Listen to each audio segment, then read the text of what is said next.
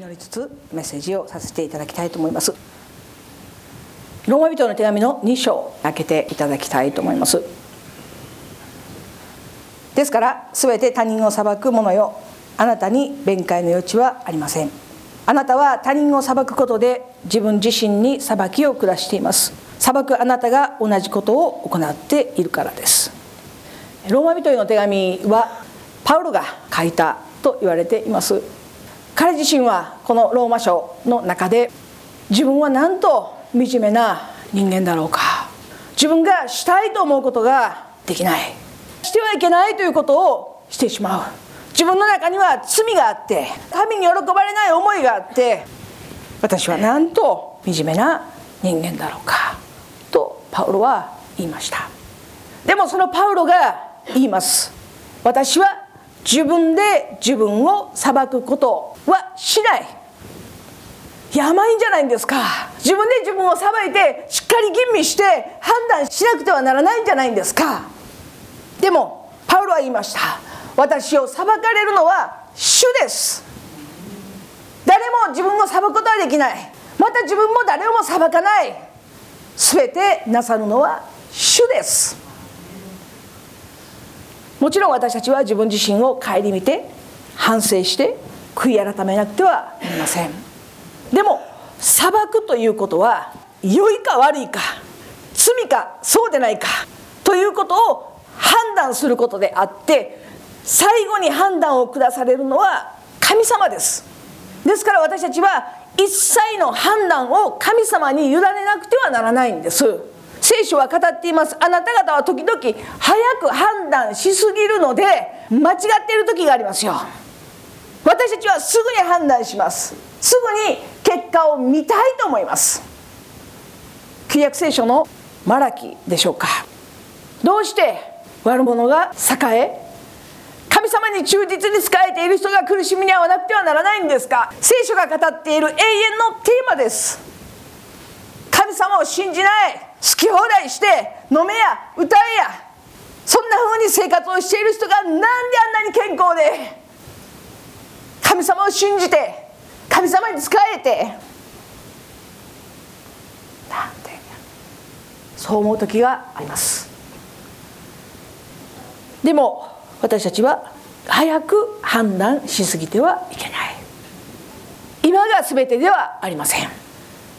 神様の前に立つ時が必ず来ます。私たちはそのことを思いながら日々の生活を歩んでいくものでありたいと心から願うんですけれどアメンでしょうか。ひょっとしたら私たちはこの世で幸いを見ることがないかもしれない。ですよね。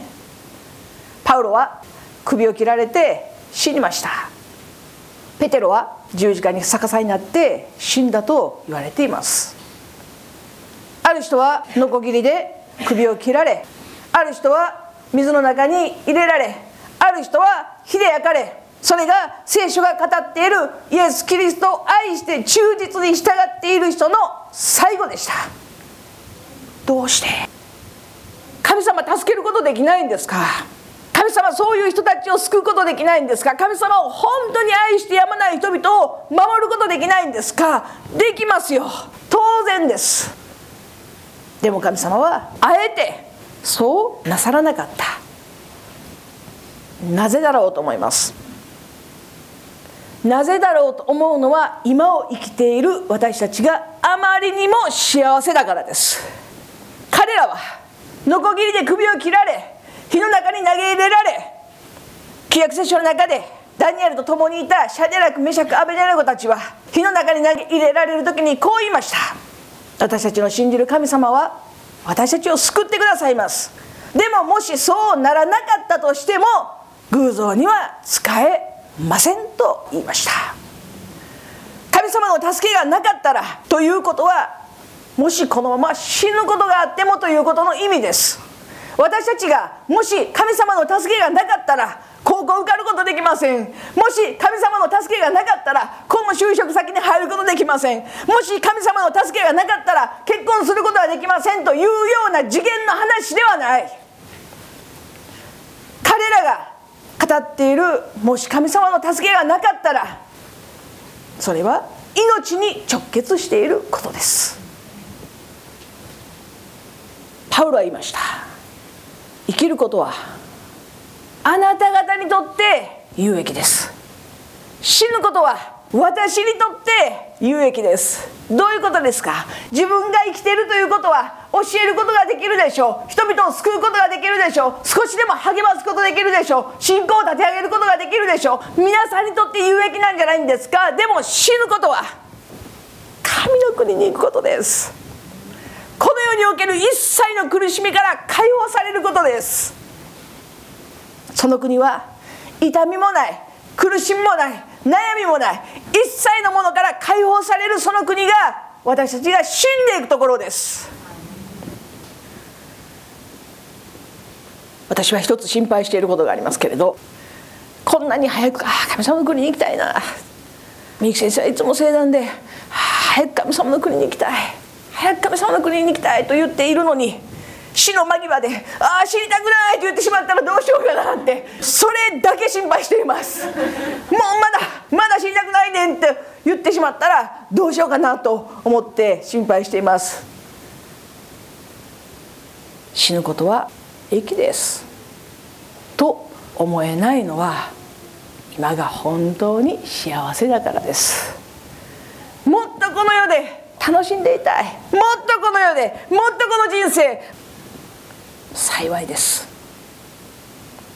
2節そのようなことを行う者たちの上に真理に基づいて神の裁きが下ることを私たちは知っています。そのようなことを行う者たちを裁きながら同じことを行っている者よ。あなたは神の裁きを免れるとでも思っているのですか。人を裁かれるのは神様です。どんなことがあっても裁いてはなりません。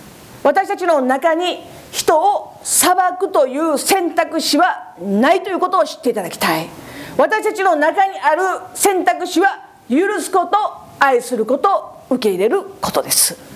それが私たちの生き方だということを知らなくてはなりません。それとも神の慈しみ深さがあなたを悔い改めに導くことも知らないでその豊かな慈しみと忍耐と寛容を軽んじているのですか？これはどういうことですか？私たちが裁く人がひょっとしたら神様の慈しみと忍耐と寛容を持って悔い改めるかもしれないのにその前に裁いてしまうあなた方は一体何者なんですか？ということの意味です。実は私たち自身が裁かれるような人でした。いやとんでもないです。私はいい人です。いい人生生きてきました。正しく生きてきました。という人もいるでしょう。でも聖書は言います。義人はいない。一人もいないって。私たちはみんな罪人です。みんな神に裁かれなくてはならない存在です。じゃあなんで救われたんですか？なんで神の国に行くことができるようになったんですか？誰かが祈ってくれたからです。誰かが許し愛し受け入れてくれたからです。そのことによって私たちが悔い改めて神を信じ受け入れることができるようになったのに自分がそういうふうにして救われたのにどうして人に対して可能性を見つけることができないんですか？どうして裁いてしまうんですか？許し愛し受け入れ祈ることができないんですか？それは神様を軽んじていることになるんじゃないんですか？聖書はそのように教えています。あなたはかたくなで悔い改める心がないために神の正しい裁きが現れる身怒りの日の怒りを自分のために蓄えています。悔い改めることができるということは幸いです。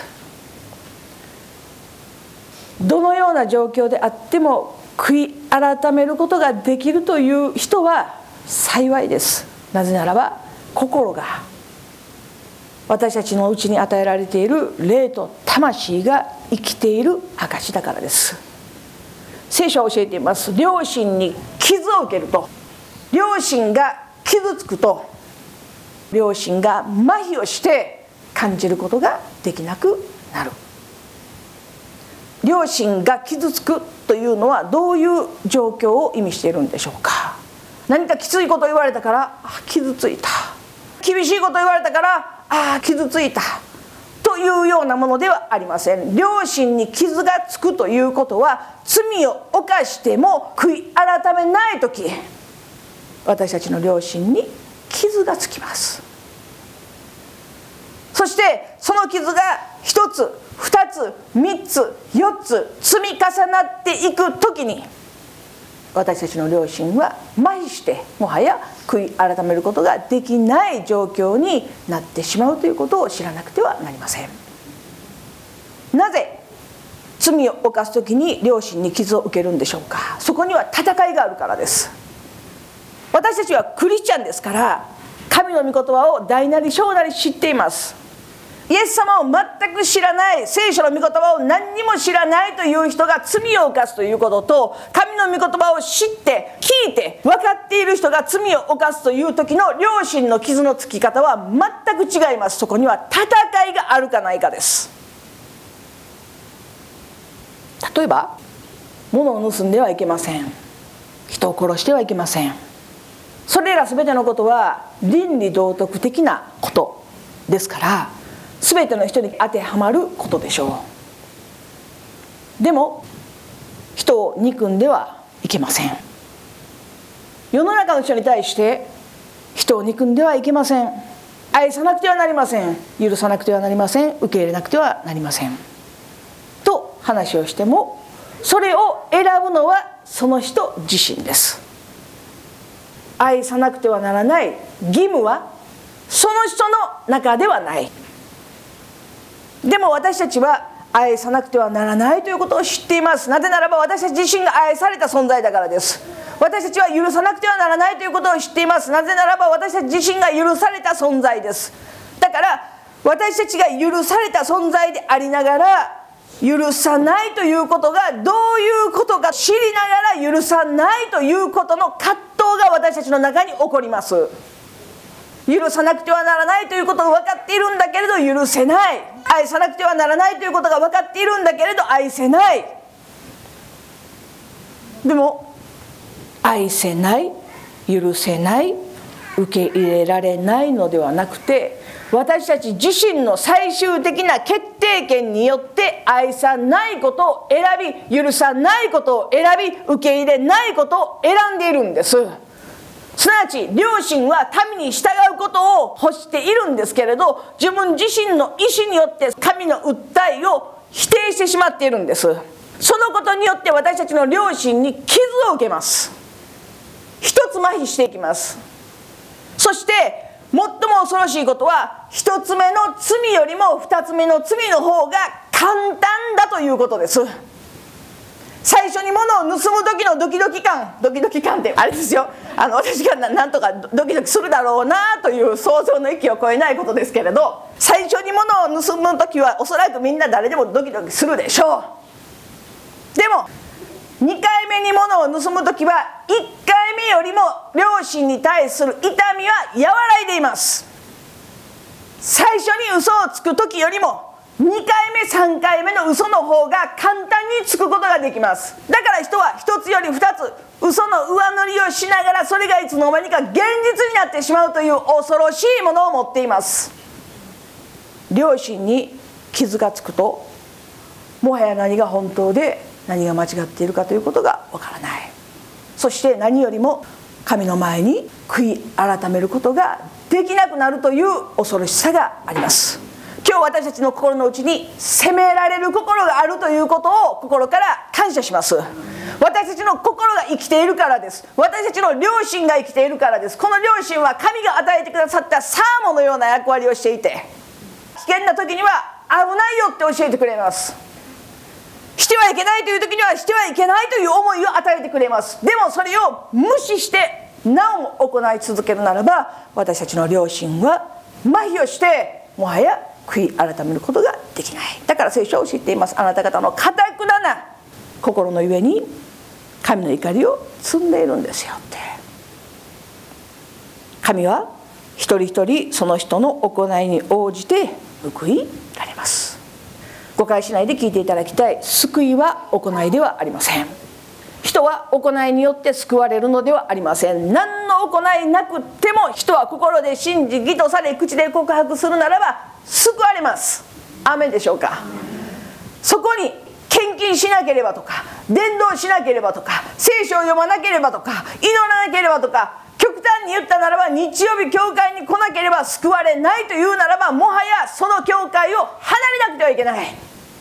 それは危険です。異端です。間違っています。パウロはあらゆる町に出かけていって福音を述べ伝えました。イエス・キリストを信じることによって救われるんですよ。イエス・キリストの十字架は私たちの全ての罪を許すために死んでくださったんですよ。そのお方が今もよみがえって生きておられるんですよ。それを信じるならば救われます。割礼じゃないですよ。立法じゃないですよ。信じる信仰によって救われるんですよ。そのように語り続けてきました。でもその後で必ず異端者がやってきて間違った教えを触れ込む人たちが現れていやそうではありません。信じるだけで救われる。そんなことはない。行いが大事です。立法を行わなくてはなりません。活で行わなくてはなりません。ユダヤ人でしょう。軽んじてはいけません。パウロの福音伝道の働きはこの戦いでした。パウロは間違った福音と言いました。私たちは間違った福音を聞いてはいけない。救いはイエス・キリストを信じる信仰によって救われる。それ以上でもないしそれ以下でもありません。でも今日聖書が教えていることは神は一人一人その人の行いに応じて報いられます。救いは信仰によって救われます。でも報いは行いによって報いられます。ある人は報いなんて何にもいらない。何にもいらないんです。ただ救われたらいいんです。ただ救われたらいいんです。だからいやそんなに熱心に信仰生活しなくてもいいんじゃないんですか。いやそんなに祈らなくてもいいんじゃないんですか。そんなに熱心に何か行いをして神様に報いてもらうというようなことをしなくてもいいんじゃないんですか？救われるんですから。いいんじゃないですか？どうですか？時々そんな気分になる時ないですか？もしそういう方がいらっしゃったらもう一度考える必要があると思います。本当にイエス様を愛しているのか？本当にイエス様を信じているのか？行いは義務ではありません。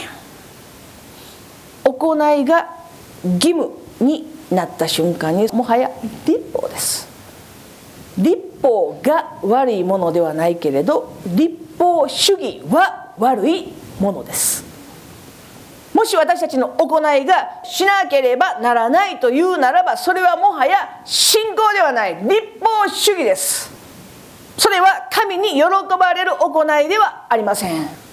パウロは言いました。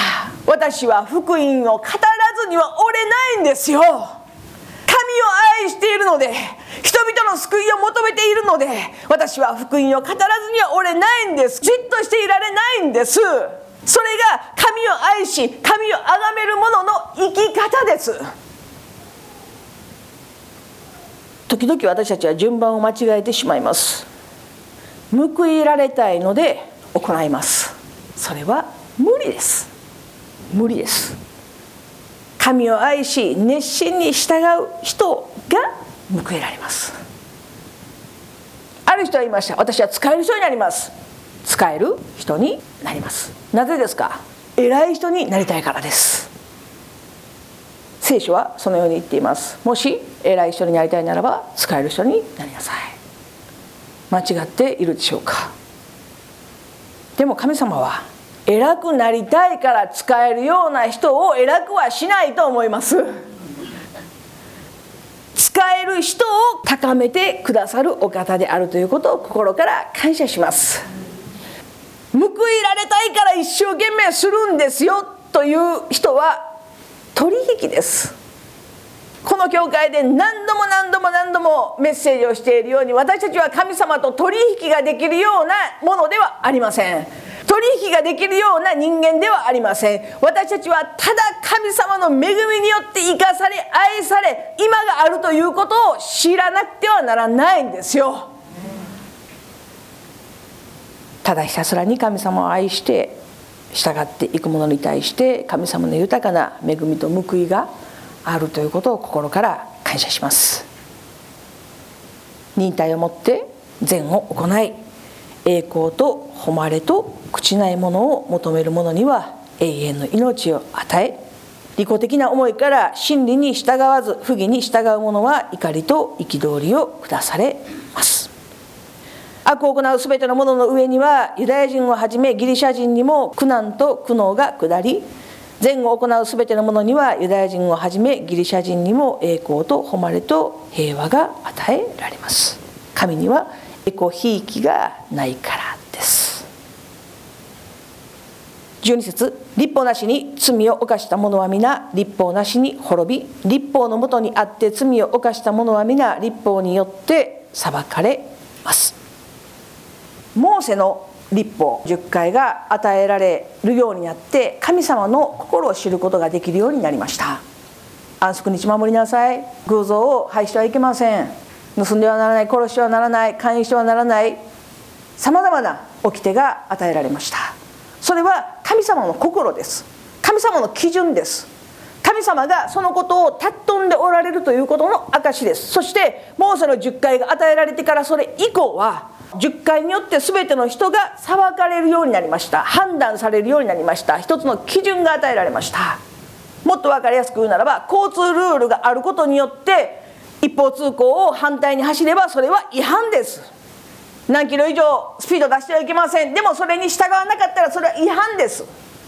日本国憲法というものが与えられているから私たちは殺したら罪になり盗んだら罪になりその憲法によって私たちは裁かれます。神様の基準は立法です。だから決して立法を軽んじてはいけないというのはそこにあります。神様のお心が変わられたわけではないからです。じゃあ10回が与えられる以前の人たちはどうなるんですか？ノアの時代やアブラハムの時代や立法が与えられる以前の人たちは何を基準に裁かれるんですか？モーセの立法が与えられる前の人たちは裁かれないんですか？聖書を読んでください。聖書は語っています。立法のあるものは立法によって裁かれ立法のないものはその良心によって裁かれると聖書は語られています。ですから人間に与えられている本来の良心が私たち自身を裁くんです。すなわちこれをするのは良くないんじゃないかなという思いが私たちの基準になります。だから良くないのになと思いながらすることは罪です。でもそれは人によって違います。ですから清い良心正しい良心を持つということが大事なのはそのためです。この良心が神様から与えられているサーモのような役割を果たしているというのはそのことのためです。立法が与えられる前の人たちはみんな自分自身の良心によって裁かれます。判断する基準になります。だから立法なしに罪を犯した者は立法なしに滅びるということはその良心に照らし合わせて滅びていくということの意味です。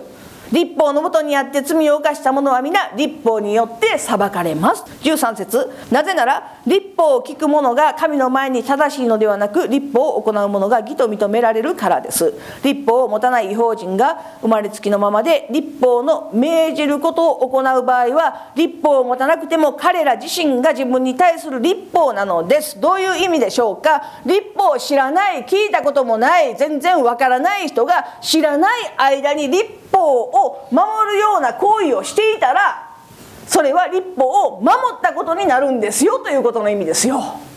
理解していただけるでしょうか。14節立法を持たない違法人が生まれつきのままで立法の命じることを行う場合は立法を持たなくても彼ら自身が自分に対する立法なのです。彼らは立法の命じる行いが自分の心に記されていることを示しています。彼らの良心も証しして彼らの心の思いは互いに責め合ったりまた弁明し合ったりさえするのです。私の福音によれば神の裁きは神がキリストイエスによって人々の隠された事柄を裁かれるその日に行われるのです。全てのことは終わりの日に明らかになります。あなたが自らユダヤ人と称し立法を頼みとし神を誇り御心を知り立法から教えられて大切なことをわきまえているならまた立法のうちに具体的に記された知識と真理を持っているので目の見えない人の案内に闇の中にいる者の光愚かな者の導き手幼子の教師だと自負しているならどうして？他人を教えながら自分自身を教えないのですか？どうして？他人を教えながら自分自身を教えないのですか？盗むなと解きながら自分は盗むのですか？会員するなと言いながら自分は会員するのですか？偶像を意味嫌いながら神殿のものをかすめ取るのですか？立法を誇りとするあなたは立法に違反することで神を侮っているのです。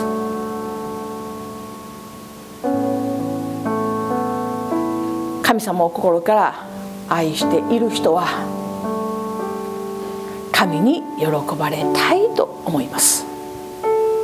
私たちの信仰生活がもし苦しいものであるというならばもう一度神様との関係を顧みなくてはならないと思いますよ。人間関係で考えていただきたい。私がキャミを大切に思っているならば1日に30分は絶対に電話しなくてはいけない。キャミ元気？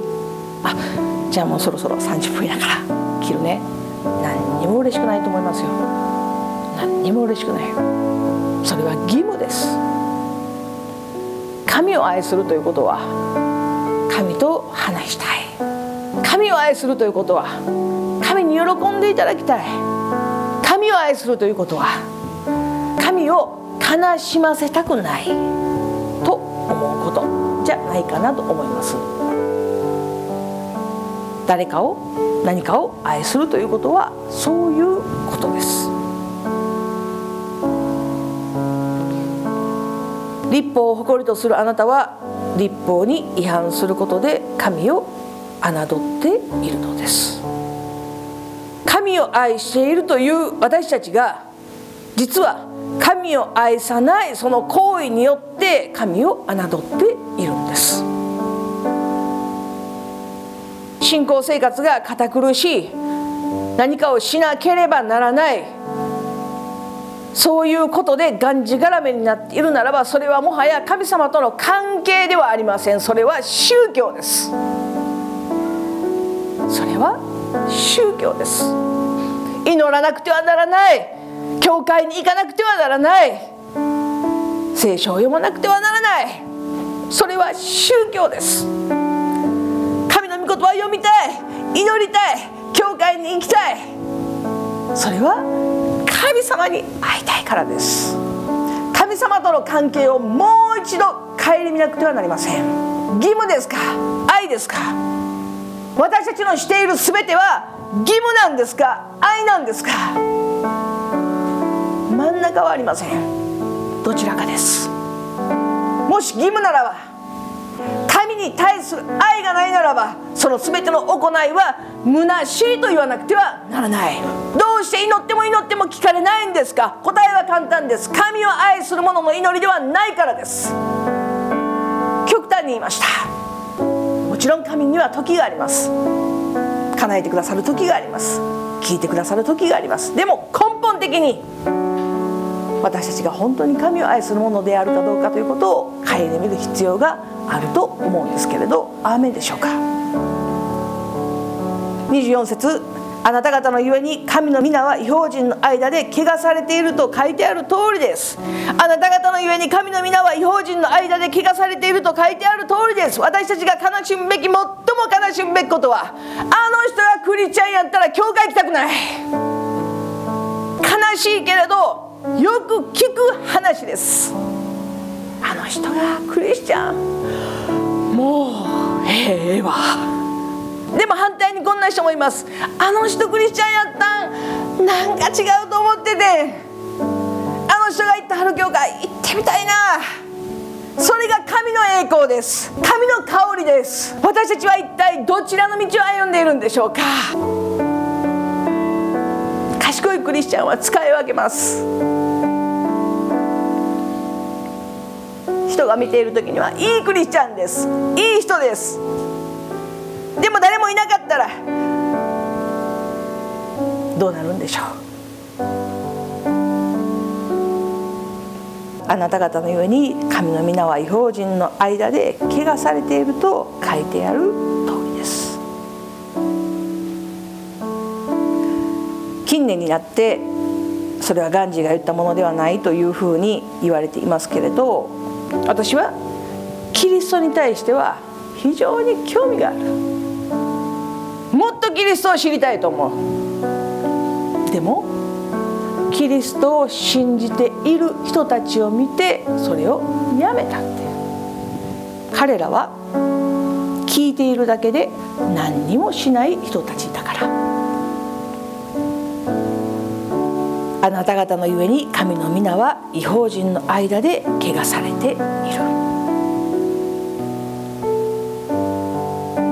2000年前に書かれた聖書の言葉が今も私たちに適用されています。もしあなたが立法を行うなら割礼には価値があります。もし私たちが聖書の御言葉を行うならばの御言葉には価値があります。しかしもしあなたが立法の違反者であるならあなたの割礼は無割礼になったのです。もし私たちが神の御言葉に対する違反者であるならば私たちはもはや神の御言葉は意味のないものになってしまいます。ですからもし割礼を受けていない人が立法の規定を守るならその人の無活例は割礼とみなされるのではないでしょうかユダヤ人たちが割礼は大事割礼は神様のものだという印なんですよと言い続けているけれどそう言い続けている人たちが立法を守らないならば割礼を大事にしていない人が立法を行うことの方が意味のある価値のあることなんじゃないんですかということです。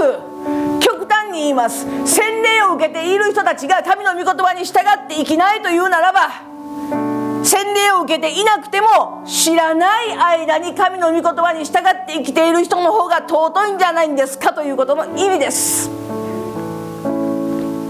今は救われる救われないの話をしているわけではありません。誤解しないでいただきたいと思いますけれど。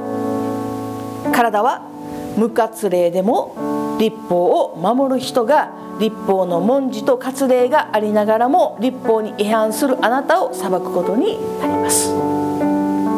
洗礼を受けていなくてもイエス様を信じていなくてもひょっとしたらその人たちの良い行いが私たちクリスチャンたちを裁くことになるんですよと言っているんです。世の人たちが神を信じていない人たちが神を信じていると言っている私たちに対して指をさすんですよと言っているんですよ。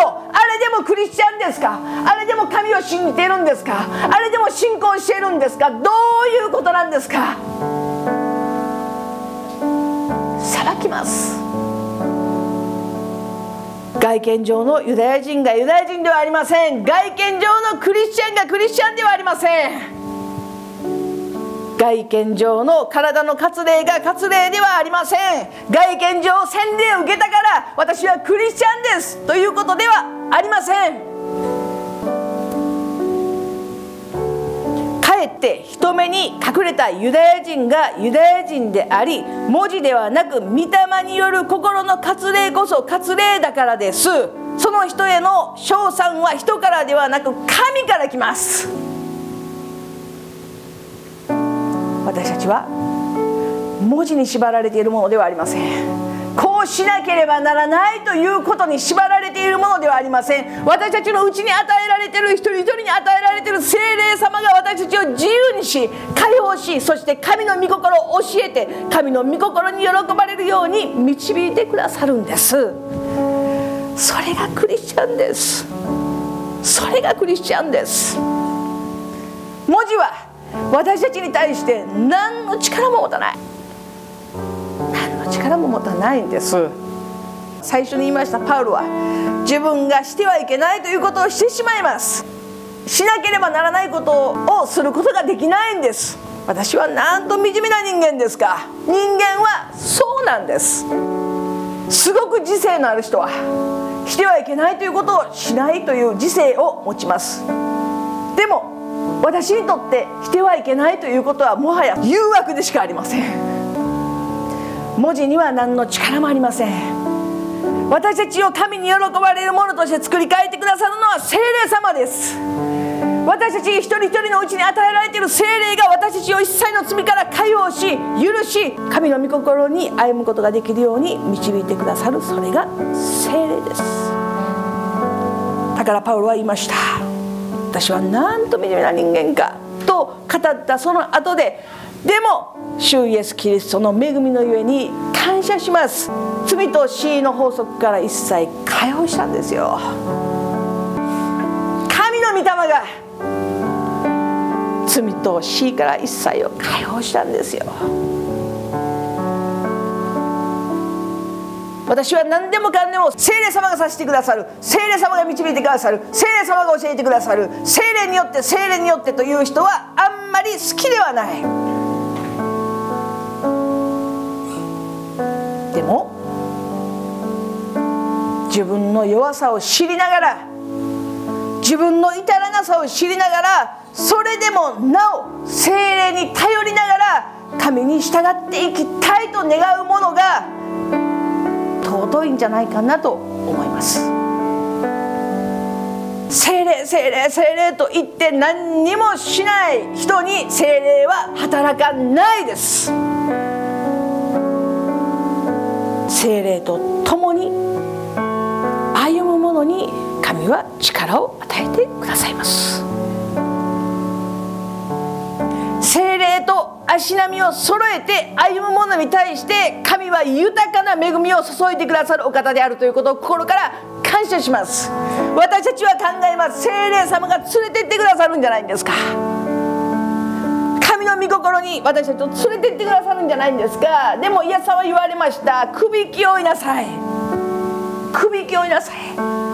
同じ目線で同じ視点で同じ歩みで誰と？精霊様とです。精霊様に何もかも任せっきりで何にもしないクリスチャンがあまりにも多すぎるんじゃないかなと思います。船から足を一歩踏み出すのは自分です。自分です。船から出ようとしない人に神の助けはないんですよ。でも船から足を一歩踏み出した時に歩けるようにしてくださるのが神様です。この水が道になったら私は足を踏み出します。この水が分かれたら私は一歩踏み出します。という人は一生船の中でその人生を終えます。神の奇跡もない神の見業もない神の働きを見ることもできない。ずっとずっとずっとずっとそのままです。神様いつですか？神様いつですか？神様いつですか？ヨシアたちがヨルダン川を渡った時に足を踏み入れたその時水は分かれました。またもう一歩踏み出した時水は分かれました。一歩一歩踏み出したら水は分かれていきます。私たちの人生もそうです。私たちの歩みもそうです。一歩踏み出した時に神が道を開いてくださいます。先が見ることできない。私たちはそのことに不安を覚えます。この一歩を踏み出したらどうなるんだろうか。それぞれの一歩があります。それぞれの船があります。安息の地があります。でも神様は時々そこから出なさいと促される時があります。この一歩を踏み出したらどうなるんですか？どうなるか教えてください。どうなるか教えてください。それが分かったら私あなたに従います。それは信仰ではない。アブラハムは行き先が分からないけれど行けと言われた地に行きました。それが信仰です。先は見えないけれどどうなるか分からないけれど足元を一歩一歩見ると道が分かれ水が分かれそして一歩一歩進んでいってそのことを繰り返していくうちに気が付いたら神様が導こうとしている地に立っています。神と共に聖霊様と共に歩む人生こそ私たちの信仰生活であるということを忘れないでいただきたいと思いますけれどアメンでしょうか。お祈りします。イエス様ありがとうございます。あなたの皆をめます。今日このようにして共に御言葉を分かち合うことができたことをありがとうございます。私たちの両親は生きています。責められることも痛みを覚えることもあります。主を感謝します。ありがとうございます。どうぞ聖霊様。私たちは弱いです。罪多いです。至らないです。だからあなたが必要です。あなたは私たちを助けてくださる。助け主です。良いカウンセラーです。イエス様と共に。聖霊様と共に。歩むその人生を祝福してくださるように心からお願いいたします。見せかけのクリスチャンはもう十分です。もうへきへきします。帰って見えないところで隠されているところで本当のクリスチャンでありたい。聖霊様助けてください。感謝して愛する主イエスキリストの皆によって祈ります。アメン。